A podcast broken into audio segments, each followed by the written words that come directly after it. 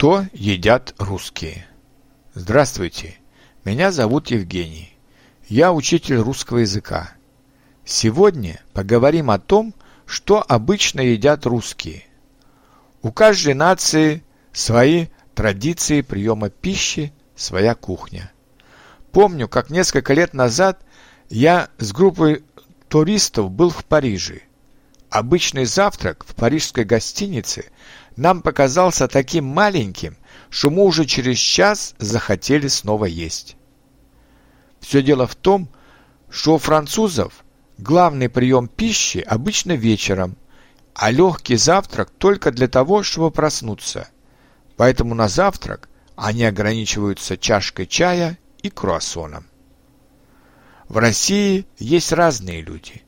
Есть такие, которые совсем не завтракают но большинство русских предпочитают очень плотный завтрак, потому что впереди большой день и неизвестно, будет ли время и место, где пообедать.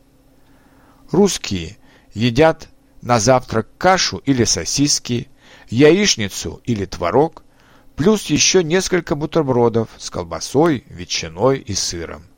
40% русских пьют кофе, но 60% предпочитают на завтрак чай. В обед, а это в основном между часом и двумя, мы едим салат, затем на первое блюдо, блюдо суп, щи, борщ, рассольник, харчо, на второе блюдо мясо или рыбу с гарниром, картофелем, рисом, макаронами или гречкой, а также пельмени или шашлык. На десерт пьем компот, кисель, едим мороженое или фрукты. На ужин часов восемь мы любим есть блины или пироги, которые могут быть с мясом, с капустой, с рисом, с грибами, с ягодами и фруктами. При этом пьем черный или зеленый чай. А как же русская водка, спросите вы? Водку и вино мы пьем обычно на праздники, а пиво в выходные – ну, конечно, в России есть люди, которые пьют пиво и водку каждый день. Обычно на обед пиво, а вечером водку. А вот черную икру, которую русские раньше ели очень часто, теперь мы едим очень редко, потому что она очень дорогая.